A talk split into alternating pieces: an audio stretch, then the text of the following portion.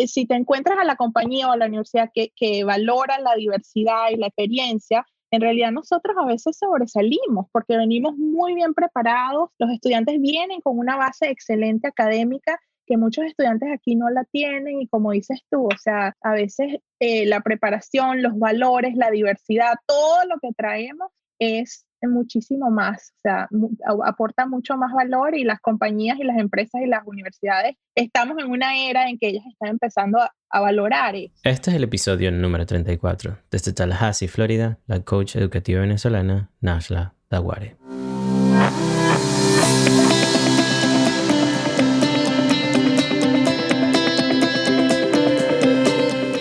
Bienvenidos a Migrantes Exitosos, soy el doctor Duples Blanco, migrante venezolano viviendo en Estados Unidos. Y todas las semanas traigo mensajes, historias y entrevistas que te van a inspirar al conocer de primera mano la mentalidad y la ética de trabajo que llevaron a otros migrantes a alcanzar el éxito lejos de su país natal.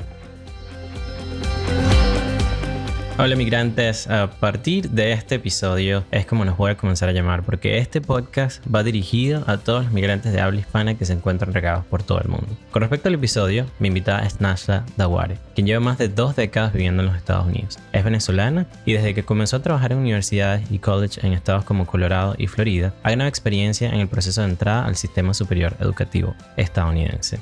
Esto la llevó a convertirse en coach educativa y a fundar Listos para College, donde a través de sus asesorías te ayuda a escoger la carrera y la universidad perfecta para estudiar en los Estados Unidos. Este es un episodio en el que conversamos sobre cómo elegir una carrera universitaria, los diferentes tipos de centros educativos superiores que hay en los Estados Unidos, préstamos estudiantiles, becas y muchas cosas más. No solo para nuevos estudiantes, sino para profesionales que quieran continuar sus estudios universitarios en América. Y antes de que comencemos, quiero invitarte a que te suscribas a mi newsletter Week Recap, donde todos los domingos escribo sobre temas de productividad, autoeducación y estilo de vida. Solo debes ir a email.douglasblanco.com y colocar tu email para que comiences a recibirlo a partir del próximo domingo. Me gustaría también escuchar tu opinión sobre este episodio, sobre los anteriores, así que envíame un mensaje directo en Twitter o en Instagram donde estoy como arroba Douglas Blanc. Y sin quitarte más tiempo, mi amigo migrante, comencemos con este episodio ahora. Coach Nashla Daguare, bienvenida a Migrantes Exitosos. De verdad que un placer tenerte conmigo hoy aquí porque e-, este tema y tanto, tantas personas que tú has guiado con tu trabajo para entrar al college, para entrar a la universidad, es, increíble lo que estás haciendo y, quisiera que, habláramos un poquito de cómo fue que llegaste a ser coach, cómo fue que llegaste aquí a Estados Unidos y que, que me hables un poquito de cómo, cómo ha sido tu vida desde que llegaste acá a Estados Unidos. Excelente. Bueno, Doug, te voy a decir, Doug, muchísimas gracias eh, por la invitación. De verdad, tienes un proyecto muy lindo. Yo he empezado a oír los episodios y las historias son, son excelentes. Y bueno, yo soy venezolana, eh, vivo aquí en los Estados Unidos desde hace 20 años y bueno, mi papá, mis papás se mudaron a, a los Estados Unidos buscando educación fue para nosotros eso. Yo vengo de una familia de abogados, ingenieros, y bueno, mi papá se vino para acá con eso, que tuviéramos una mejor educación y llegamos a Colorado. donde, bueno, no me voy a quejar del frío porque yo sé que tú estás en mucho frío, eh, pero bueno, no solamente el clima, la cultura, sino que todo era diferente. Yo tuve la fortuna de terminar high school, lo que llamamos como la escuela secundaria eh, aquí en Estados Unidos. Y bueno, para serte sincera, eh, yo tengo ahora este, este proceso porque lo he aprendido como a los los puñazos, ¿no? Eh, yo no sabía que el proceso de empezar en college o empezar a prepararse eh, empezaba desde que entras a high school. Yo entré a high school en, a, a, los mediados, ¿no? Yo en Venezuela hice mi bachillerato, noveno, décimo, terminé por la, me fui por la parte de ciencias eh, y empecé todo eso. Bueno, vine para acá, no sabía. Yo me gradué de high school y no puedo creer que a veces digo, no debería confesar esto. Yo me gradué de high school sin haber hecho nada de la universidad. Yo me acuerdo que en el último año los estudiantes decían, yo me voy para allá, yo me voy para cuál, yo me voy, había una universidad muy famosa en Colorado, CU, eh, que está en Boulder,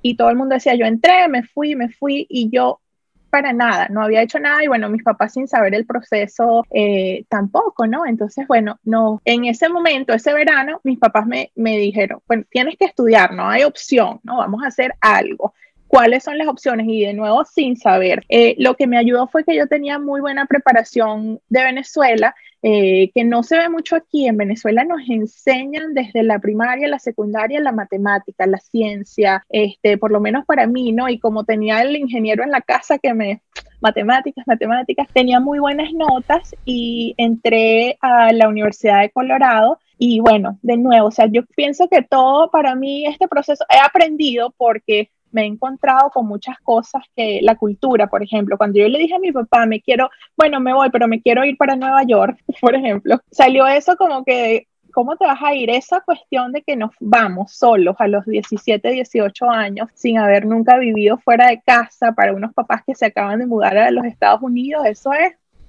casi que le dejas un ataque al corazón, ¿no? Eh, entonces, bueno, toda esa opción, claro, yo tengo hermanos menores que ya se han ido adaptando un poco y por supuesto entienden el proceso mucho mejor, pero sí me tocó entrar, este, y bueno, de realidad para mí la universidad fue una cosa bellísima, no solamente porque conocí amigos de por vida, sino porque... Eh, tuve muchas experiencias, o sea, trabajé en la universidad en sí, trabajé en las oficinas de acción, yo hacía tours o sea, los estudiantes que venían, yo les hacía el tour, esto, aquí queda esto. Conocí muchísima gente, trabajé en la biblioteca, o sea, eh, tomé bastante ventaja de lo que había en la, en la universidad, a pesar de que estudié este, ciencias, biología y química para ir a la escuela de odontología.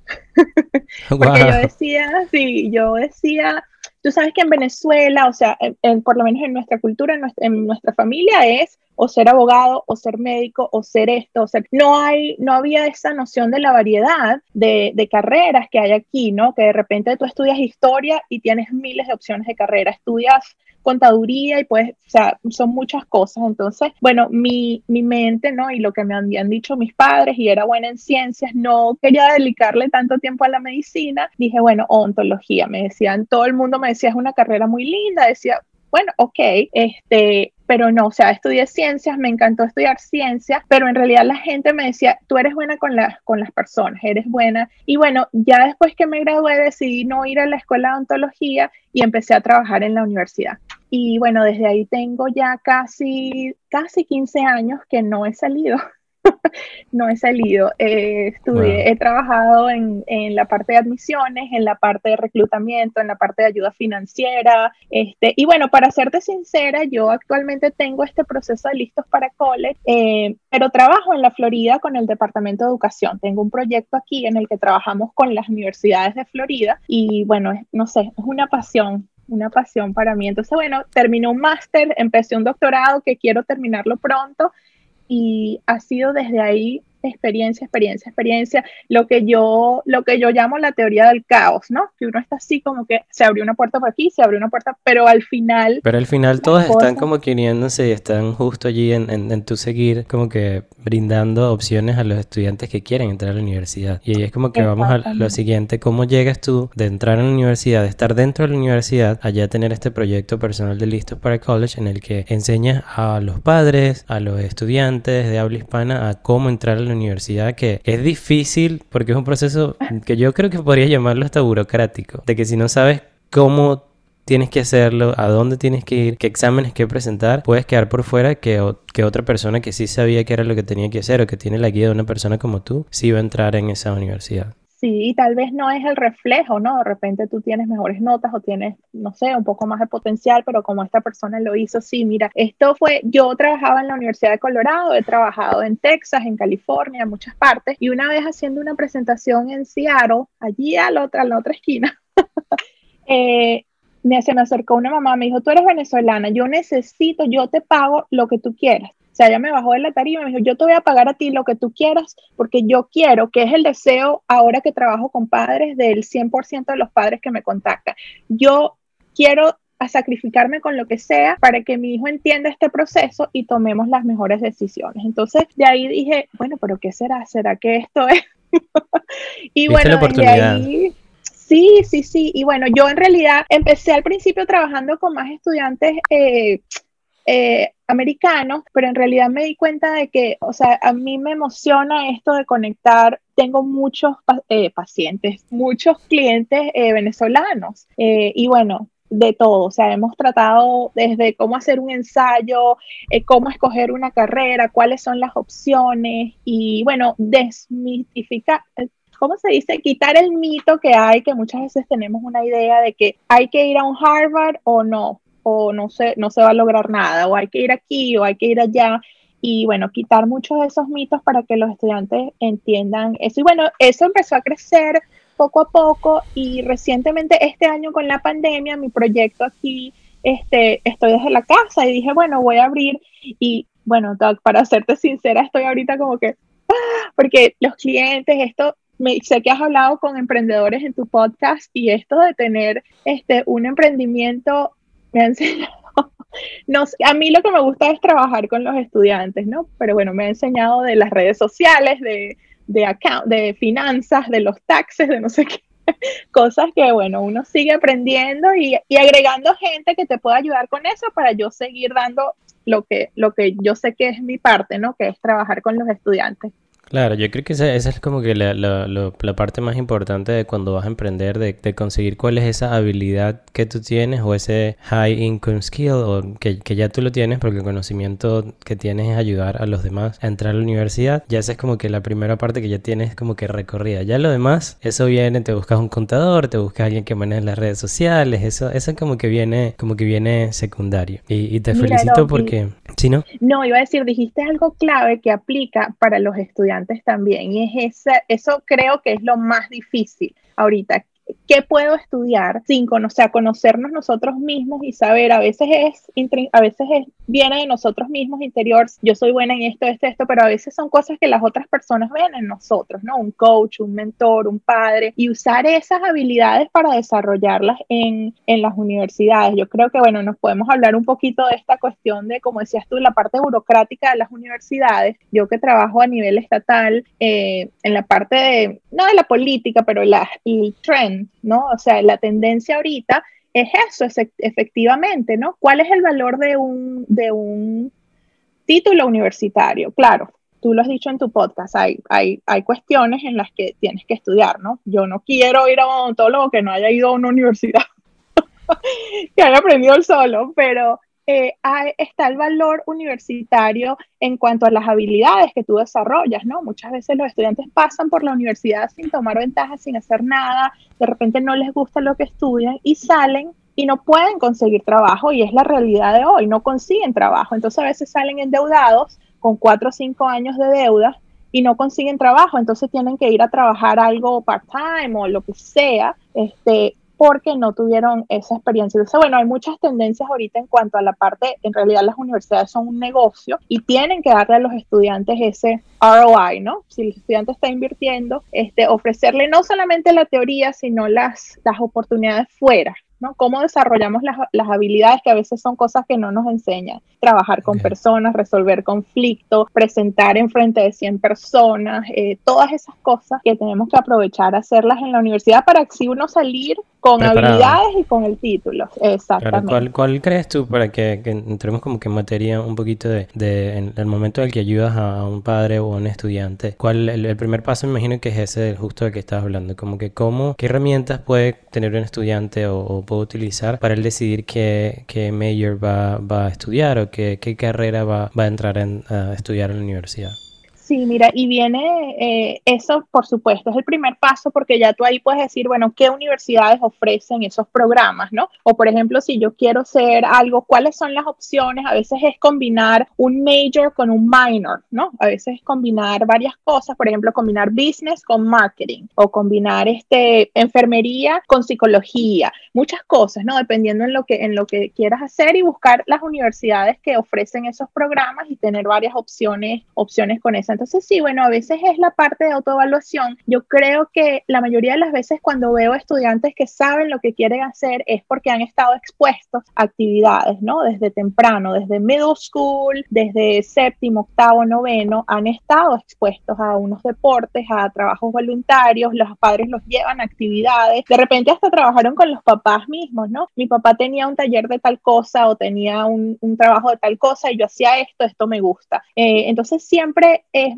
porque han estado expuestos y ya más o menos al estar expuestos conocen más o menos qué es lo que les gusta, en qué se desarrollan y yo lo tengo comprobado que entrar a la universidad tiene que ser algo que te apasione y que te guste, a pesar de que es difícil a esa edad para nuestros estudiantes saber, ¿no? A esa edad de 17, 18 años es difícil definir, pero bueno, siempre aunque sea tener una idea y lo bueno de aquí en las universidades es que los primeros dos años de esa licenciatura son años básicos, ¿no? Para la mayoría de los estudiantes es una cosa de inglés, de matemáticas, electivas, psicología, sociología, entonces tienes un poquito de tiempo como para definir. De repente tú dices, bueno, yo quiero hacer ciencias, eh, pero no sé si biología o química o los dos, tienes un par de semestres como para decir, definir. Como para eh, darte cuenta de si eso te gusta o no.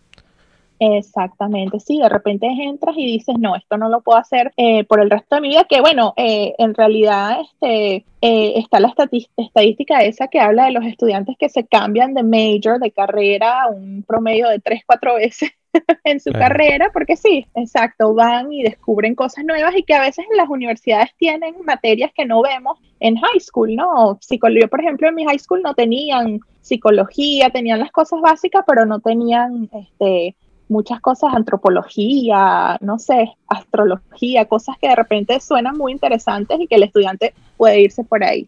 Ok. ¿Y, ¿Y, cómo crees tú que, que, uno puede como que decidir después, ok, ya, ya voy a como que entrar en una carrera como que básica para ya elegí, ok, esto es más o menos lo que me gusta y ahora tengo este abanico de oportunidades o abanico de, de opciones que son los college, los community college, la universidad, como que cómo hago para yo decidir, ok, voy a entrar a este porque aquí está la carrera que más o menos yo quiero estudiar. Sí, mira, eso ahí es donde yo trabajo mucho con la estrategia, ¿no? Porque eh, hay que abrirse a las oportunidades porque nunca sabemos yo tengo estudiantes que van a otros estados y los becan full, o sea, toda la matrícula y van y no tienen que pagar nada, pero al mismo tiempo ser realista, ¿no? Por ejemplo, si yo estoy aquí en Florida y mi hijo me dice que se quiere ir a Nueva York, donde de repente este, no le dan alguna beca o, o no sé, voy a pagar matrícula fuera de estado y todo eso, eh, de repente voy a tener que hablar un poquito realista con él, decirle, mira, si te aceptan, de repente no vamos a poder pagar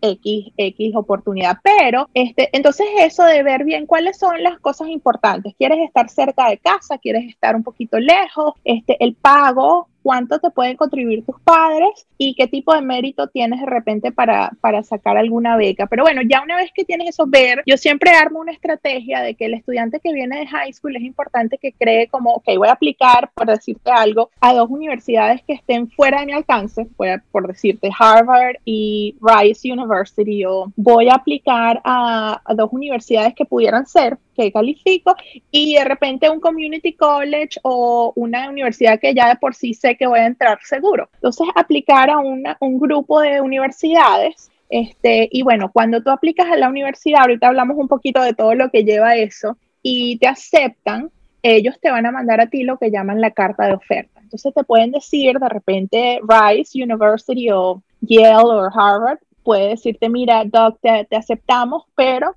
como nosotros somos tan prestigiosos, no te ofrecemos nada y tienes que pagar todo de tu bolsillo. Ok, está bien. Te llega la otra carta de oferta que te puede decir, mira, Doc, te aceptamos y te ofrecemos toda la matrícula en becas porque tus méritos este, van, van con lo que nosotros... Vale que quiere que estés en la universidad. Exactamente. Y bueno, el Community College, que tú sabes que vas a entrar, pero no te dan ninguna ayuda y tú dices, bueno, me va a costar tanto, de repente no tanto, porque si estás en el estado es más económico, exacto. Entonces, bueno, tú de ahí ya entonces puedes comparar y decir, ok, bueno, sabemos que el pago es importante para nosotros, esta me da la mejor oferta, esta.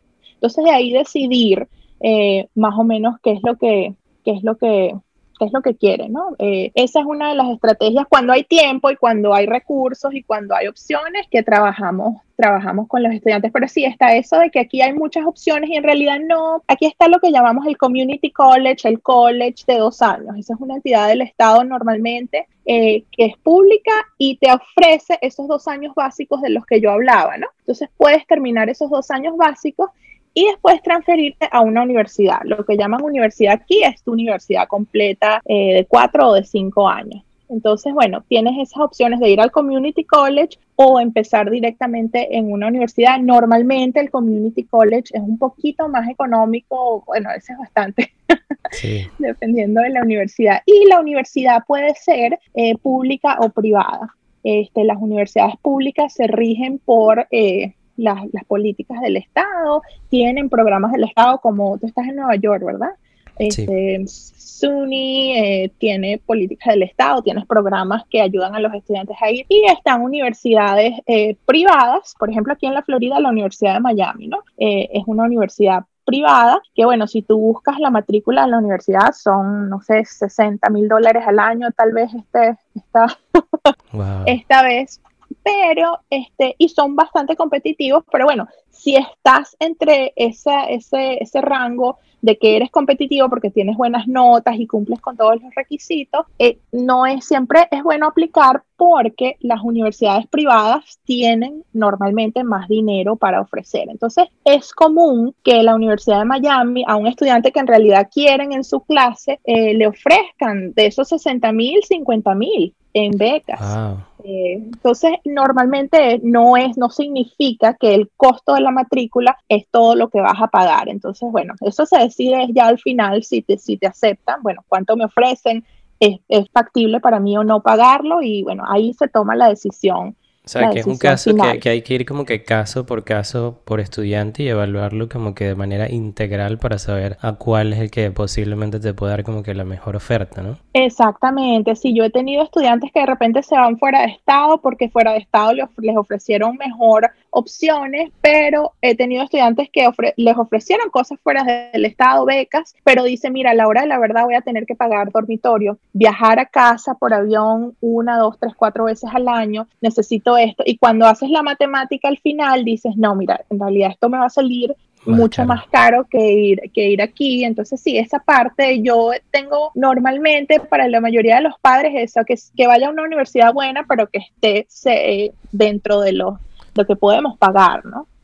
Claro, uh, te cuento desde mi experiencia que bueno, yo soy médico, me vine acá a Estados Unidos, después decidí que no iba a hacer los steps, sino que dije voy a estudiar enfermería y se me presentó la oportunidad de que habían varias universidades, la mayoría privadas, en la Florida, en Puerto Rico, en las que podía estudiar. Obviamente la diferencia de, de, precio por el mismo año, por la matrícula y todo, eran de 10 mil, 20 mil dólares. Decido irme a, a, Puerto Rico porque era una de las más económicas, con un buen programa y que además aceptaba muchas de las materias que yo venía, eh, que ya había estudiado en medicina en Venezuela por Revali y todo esto. Cuando me doy cuenta de que eh, de cuánto había que pagar al año, yo bueno ahorré el dinero, me, doy cuenta de que habían diferentes como que préstamos privados, préstamos del Estado, la FAFSA, o sea, diferentes, diferentes compañías y estaba como que no, no sabía que existían personas como tú que ayudaban a personas como yo en ese momento que no sabían nada y tuve que conseguir como que toda esta información por mí solo, ¿no? Cuando me doy cuenta de que ese dinero de, de y, que ahí quiero que hablemos de tu experiencia de, de los préstamos estudiantiles, de que ese dinero era algo que yo tenía que pagar, yo obviamente comencé como que a buscar opciones, a buscar saber cuánto era el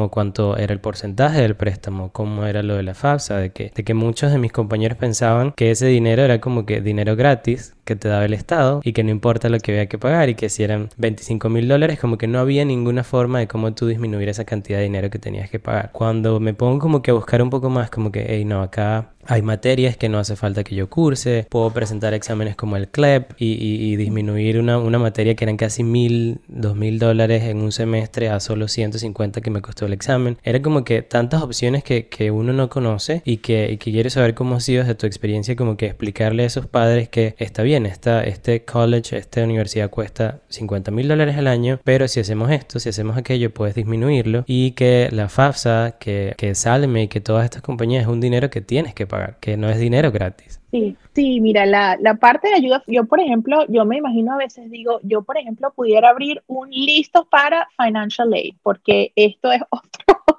no, una vez que pasas el proceso de admisión y te aceptan, entonces está la parte de la ayuda financiera, como dices tú ahora, a nivel de pregrado, el FAFSA sí es ayuda estatal que dependiendo del, presupuesto del Estado, los estudiantes reciben como grant y eso a nivel de pregrado, este, que me imagino ya tú estabas en, en, la parte de posgrado, pero a nivel de pregrado, esa, eso no se tiene que pagar igual que las becas, ¿no? Pero sí también te piden el FAFSA para calificarte para préstamos a nivel de pregrado y con eso te dicen, esta es la cantidad, o sea, te faltan de esos 50 mil, te damos eh, 20 mil o 30 mil en becas y en, en grants, en subvenciones del gobierno que no lo pagas, pero los otros 20 te faltan. Si no los tienes, te ofrecemos un préstamo que, como dices tú, y hay varios tipos de préstamos. Hay, hay préstamos subsidiados por el gobierno, es decir, que no acumulan interés sino hasta después que tú te gradúas. Hay préstamos eh, que no son subsidiados, o sea, que el, el, el día y la hora que te entregan la cantidad, tú empiezas a acumular interés. Y hay préstamos privados,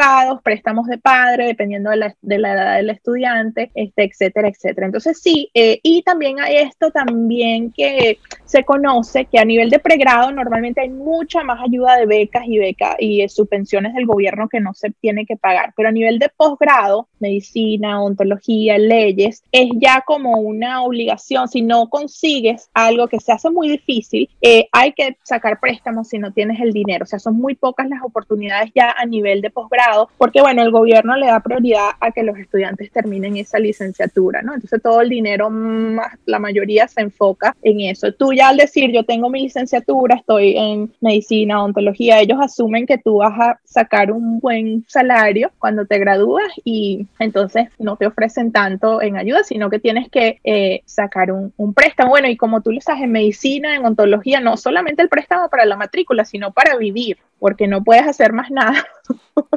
Estás ahí, tienes que enfocarte. Entonces sí, está esa parte. La parte de ayuda financiera son varias cosas. Está el FATA, que es la ayuda del, del gobierno, están las becas y están los préstamos estudiantiles. Eh, y como te digo, cuando la universidad te acepta y te dicen, sí, te vamos a admitir este congratulations, felicitaciones. Ellos también te mandan lo que llamo yo la carta de oferta o el paquete de ayuda financiera en el que ellos te explican qué cantidad te están ofreciendo en cada categoría para tú okay, decir, bueno, esto me conviene, no me conviene. Este, y bueno, sí, hay mucha, mucha burocracia y mucho, a veces, por ejemplo, yo sé que eh, las universidades en SUNY, por darte el ejemplo de Nueva York, es bien difícil conseguir eh, becas de mérito. O sea, tienes que ser cosa se hace muy difícil. Eh, en la Florida, por ejemplo, eh, también en la Universidad de Florida, que es muy famosa, eh, tienes que tener, claro, les conviene a ellos porque para ellos atraer más estudiantes de alto rango,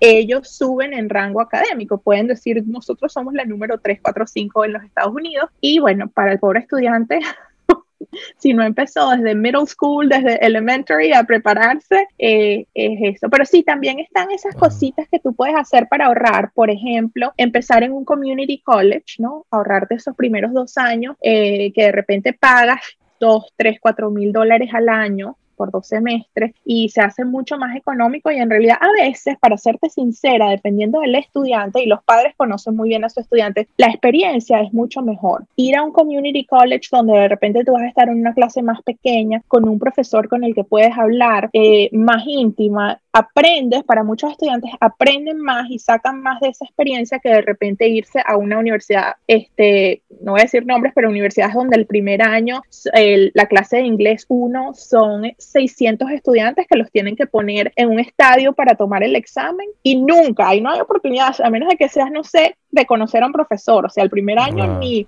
ni pienses en hablar con un profesor porque están demasiado ocupados. Entonces, a veces en la experiencia del community college no solamente te ahorra y no es, no es algo que te va a perjudicar, ¿no? No es algo que te van a decir en un futuro, ay, tú vienes de un community college, para nada. Eh, entonces, bueno, muchas veces para el estudiante aprende más y se le hace más fácil sacar buenas notas en un, en un ambiente así a irse de repente a una universidad demasiado grande, demasiado, ¿cómo se dice? Overwhelming, ¿no? Muy, muy abrumadora para ellos. Esa experiencia de repente les daña las notas y bueno, ahí va a ser un, un ciclo negativo para el estudiante. Entonces, bueno, eh, hay varias, varias opciones, como decías tú, el CLEP, si ya tienes este, créditos para los estudiantes de high school, um, AP, Advanced Placement, IB, hay muchos programas en el que si el estudiante viene avanzado, eh, entonces ya llegas a un límite de lo que puedes tomar en tu high school en high school y el high school te deja tomar clases a nivel universitario, puedes ir acumulando esos créditos y esos son créditos que, como dices tú, no hay que pagar cuando nos ahorramos a veces medio semestre, un semestre de clases eh, universitarias.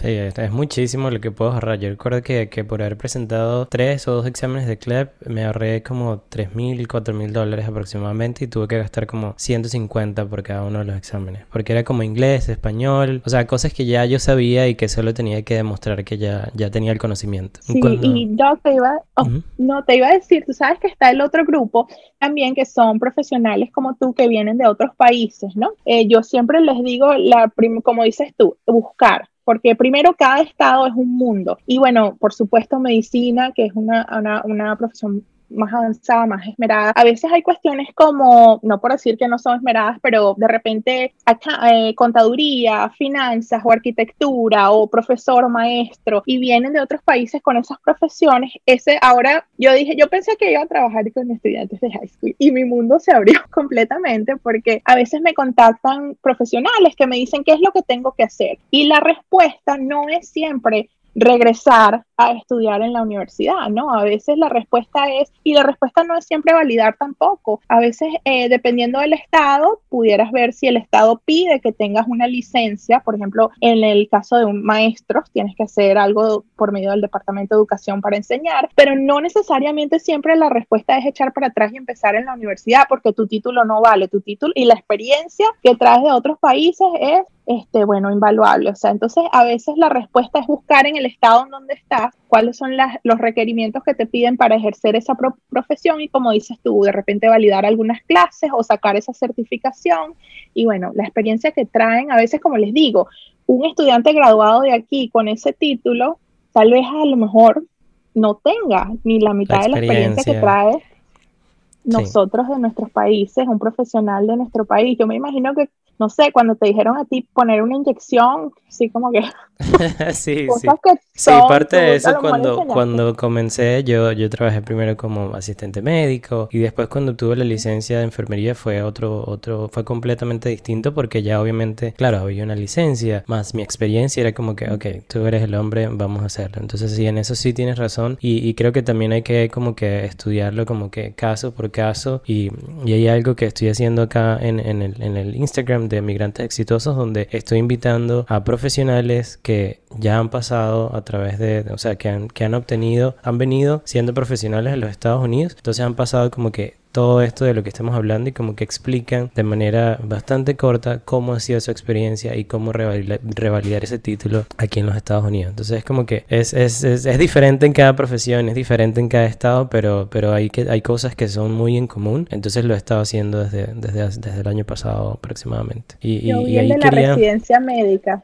Sí, eh, o bueno, escuché, escuché el de la residencia médica que yo creo que eh, impactó, me impactó bastante porque en realidad me hizo pensar y que a veces los profesionales y hasta los estudiantes inmigrantes pensamos, esto me pasó a mí, pensamos que no somos, no estamos a la par de un estudiante americano. Y en realidad lo sé yo porque trabajo en las universidades y veo a estudiantes eh, si te encuentras a la compañía o a la universidad que, que valora la diversidad y la experiencia, en realidad nosotros a veces sobresalimos porque venimos muy bien preparados, los estudiantes vienen con una base excelente académica que muchos estudiantes aquí no la tienen y como dices tú, o sea, a veces eh, la preparación, los valores, la diversidad, todo lo que traemos es muchísimo más, o sea, aporta mucho más valor y las compañías y las empresas y las universidades estamos en una era en que ellas están empezando a, valorar eso, ¿no? Eso agrega valor a la sociedad muchísimo. Sí, quisiera que, que cerráramos un poquito acá con, con, la, desde tu experiencia, cómo es para un estudiante eh, aplicar como que a becas, cómo obtenerlas a través de la universidad, a través de, de las diferentes como que fundaciones que existen, ¿Cuál, ¿cuál, crees tú que es como que la forma más fácil o la más factible de poder obtener un, un becado?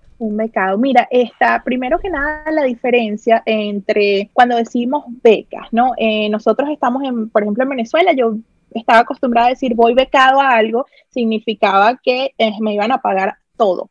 ¿No? Aquí en Estados Unidos obtener una beca puede ser esa, completa, full, lo que llaman full ride, o puede ser una beca pequeña, ¿no? Entonces es más común ver becas pequeñas de mil, dos mil, cinco mil dólares que renuevas anualmente, que no son que te cubren todo. Entonces, bueno, yo normalmente armo una estrategia con el estudiante y son, son tres, tres pasos más que todo en, términos generales. Normalmente lo más fácil eh, para conseguir becas es por medio del mérito o la necesidad financiera a la universidad a la que vayas a aplicar. Entonces, ¿qué pasa? Cuando tú aplicas a la universidad, el 90% de, esa eh, de las veces la universidad te considera para admisión y para becas, ¿no? Entonces, por eso te digo, en lo que ellos te aceptan, este, eh, te dicen, eh, te, basado en tus notas, en lo que hiciste, en tu ensayo, en todo lo que mandaste, también te ofrecemos estas becas de mérito o becas de, de necesidad, por ejemplo, si tu familia no gana debajo de cierta cantidad, ¿no? Entonces, la universidad, yo, por ejemplo,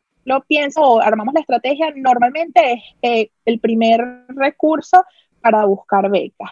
Eh, el segundo recurso que depende del Estado es eh, las becas, programas del Estado, ¿no? Como te decía, bueno, en Nueva York hay algo para, para tener matrícula gratis en ciertas universidades de Nueva York, SUNY, el sistema de universidad de Nueva York tiene otros programas del Estado. Aquí en la Florida está algo que se llama Bright Futures, y, por ejemplo, para darte un ejemplo de eso, lo que llamo yo programas del Estado, Bright Futures es una beca de mérito que a cualquier estudiante de la Florida, eh, si tienen cierto promedio y sacan cierto puntaje en los exámenes de admisión y completan entre 75 o 100 horas voluntarias al graduarse de high school, a ellos les garantizan, dependiendo del nivel de lo que hagan, 100% o 75% de los estudios. O sea, imagínate 100%. Ya ahí yo no me preocupo de nada.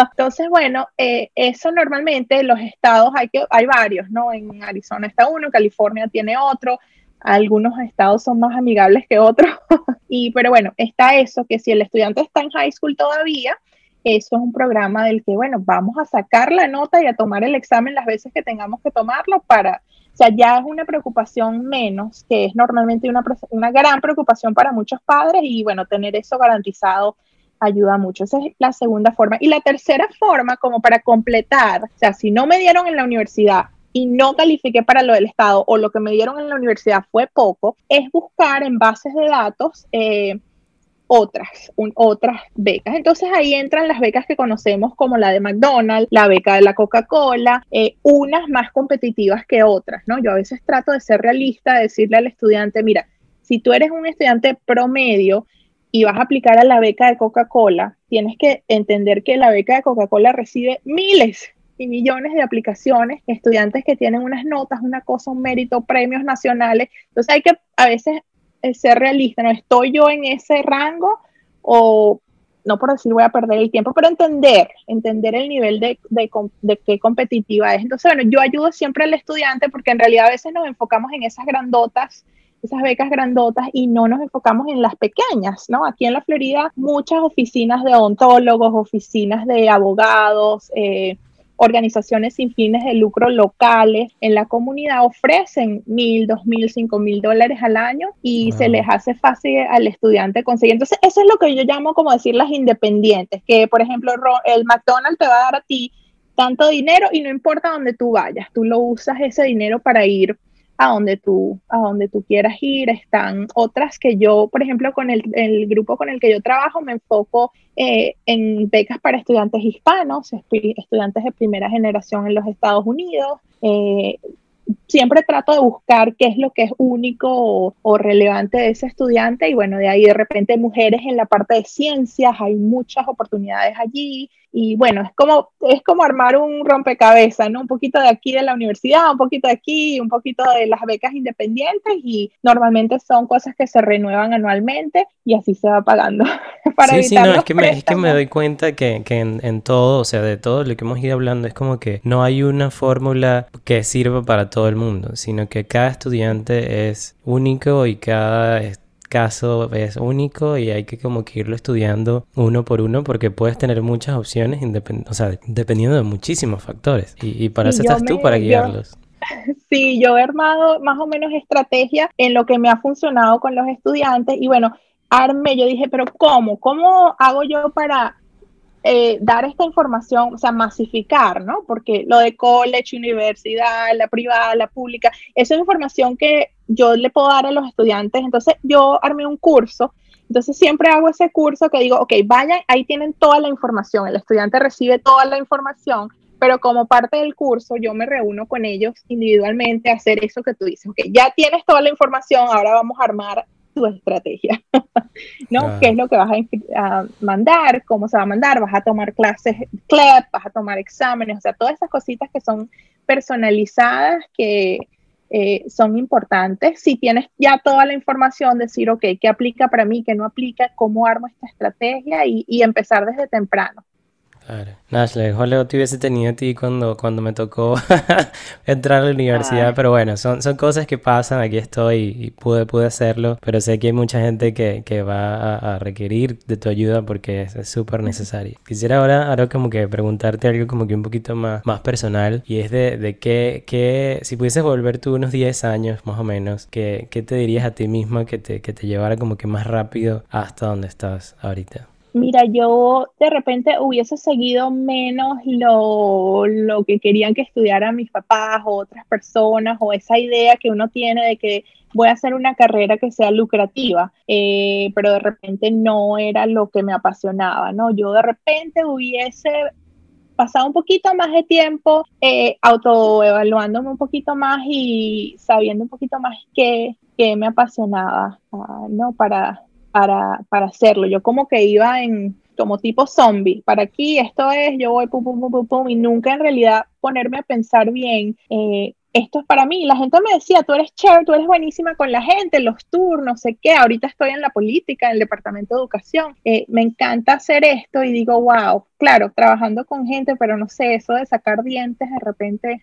No, era no, bueno, y que toda, toda, toda toda profesión, parte de lo que me alejó un poquito también es que, por ejemplo, las profesiones, entender bien en lo que estás entrando, ¿no? La profesión de odontología tiene, bueno, cuando estaba estudiando eh, muchas cosas. Tienes que saber contaduría, es tener un negocio, ¿no? Cuando eres odontólogo, otras cosas que de repente no eran lo mío. Lo mío es trabajar con las familias, con las personas, aquí, hablar. De repente nosotros, yo, si fuera por mí, pasamos tres horas aquí. Sí.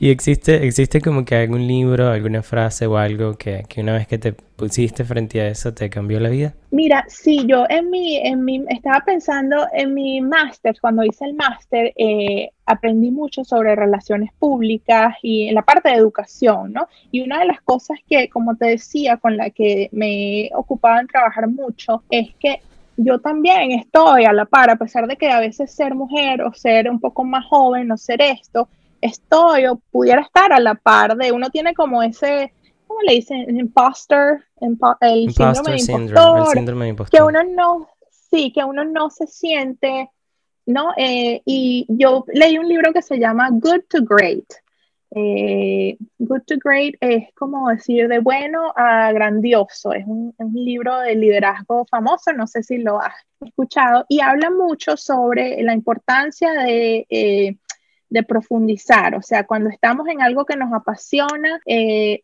profundizar mucho en, nuestra área, aprender de los demás y, bueno, toda la parte del liderazgo, porque los líderes son eh, en qué se enfocan los líderes, ¿no? Y a veces siempre me recuerda, me ha cambiado mucho porque me enfoco eso en la estrategia, en profundizar, en pensar en grande y bueno, para así poder hablar bien o con autoridad de lo que, de lo que sabemos y, sentirnos un poquito más seguros. Eso, pero para serte sincera, yo escucho Gary Vee, yo escucho a, Dave Ramsey, yo escucho muchos, muchos podcasts. Ahorita encontré el tuyo ahora para escuchar esas historias de otros migrantes. Eh, y bueno, siempre escuchando libros, viendo... Eh, muchos, muchos programas de YouTube y bueno, toda la cosa de la parte de educación. Doug, esto está cambiando ahorita con la pandemia, esto de aprender online, esto que te digo de el ROI, ¿no? O sea, los padres están diciendo, si yo pago tanto por Harvard o por esta universidad, ¿por qué me garantizan? O sea, ¿cuál es la inversión y cuál es el return? ¿Cuál es el qué me va a regresar? ¿Cómo va a preparar a mi estudiante? Eh, y la parte, toda esta tendencia de la educación va a cambiar en un futuro y a mí me encanta esto de la innovación. Ahorita están cambiando, no solamente ya es el título universitario tradicional de la teoría, sino hay muchas universidades que están innovando en lo que llaman cred degrees, credentials and degrees. Entonces, por decirte algo, imagínate un estudiante que se gradúe, dos estudiantes que se gradúan con títulos de business, por decir. Uno, título de business tradicional y el otro se gradúa con un título de business tradicional, pero una certificación de Microsoft, una certificación de QuickBooks, una certificación, o sea, ¿cuál va a tener? Entonces, esta cuestión de las certificaciones, Google University, hay todas esas cuestiones de innovación que están cambiando lo tradicional me, me, me apasiona mucho. Entonces, bueno, yo estoy ahí siempre aprendiendo. Claro. ¿Y qué, qué, es el éxito para Nasha? Mira, este, yo creo que eh, para mí, para serte sincera, en lo personal, eh, me lo pregunta mi esposo siempre, eh, ¿cuál es? ¿Es esta carrera? ¿Es listo para college? ¿Cómo hacemos? Yo quiero en un futuro, en la parte personal, es este, ser, hacer lo que yo quiera hacer lo que me gusta, tomar mis propias decisiones y ser parte del éxito de los estudiantes. Así en estos momentos a mí me emociona eso y, por eso sé que voy por, el, por, un ritmo, un camino bueno. Me emociona, a mí me llegan a diario, me aceptaron a Texas AM, me aceptaron en la Universidad de Florida y es, o no me aceptaron, pero me dijeron esto, o no me aceptaron ese proceso de, que los estudiantes van a ser exitosos. Y bueno, yo siempre les digo a esos estudiantes, cuando seas odontólogo, cuando seas, yo te voy a estar contactando.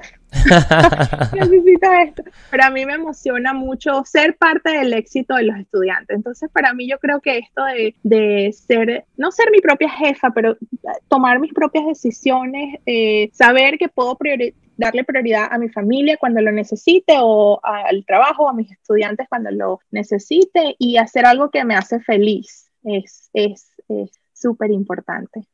Genial, lo puedo, lo puedo notar porque se nota en tu cara el orgullo que sientes por poder ayudar a tantas familias latinas y te felicito por eso porque estás, estás en eso y se nota y, y, ayudar a otros es, es, como que clave para uno conseguir el éxito personal y profesional. Así que gracias por eso. Y traemos eso, traemos que no nos sintamos nunca como que no somos suficientes porque me he dado cuenta que los valores que traemos los hispanos, lo, la, el apoyo de la familia, eh, todo lo que traemos es y las experiencias que hemos vivido yo más de una vez me he sentado a leer un ensayo universitario y lloro porque son estudiantes de nada más 15, 16, 17 años que han tenido unas experiencias y eso vale mucho, o sea, nos hacen crecer y aportan mucho valor a cualquier universidad a la que vayamos a ir, así que sí. no, no darnos por vencido. Sí, sí, sí, no darnos por vencido. No, no me aceptaron a la universidad, vamos a seguir intentando, porque a veces no es nada más el estudiante, esa carta de no, que no nos dan alguna beca, no es reflejo del estudiante, muchas veces son muchas otras, como decías tu burocracia o cualquier otra cosa. muchísimas gracias. Esto fue Nashla Daguare para Migrantes Exitosos. Gracias. Este fue otro episodio de Migrantes Exitosos, producido por Rexelis Ávila y editado por Facundo Ramponi. Si disfrutaste de lo que hablamos acá, no olvides de dejarnos un review en Apple Podcast y en Stitcher usando los links que se encuentran en la descripción para así llegar a más personas. Soy tu host Douglas Blanco y te espero en el próximo episodio.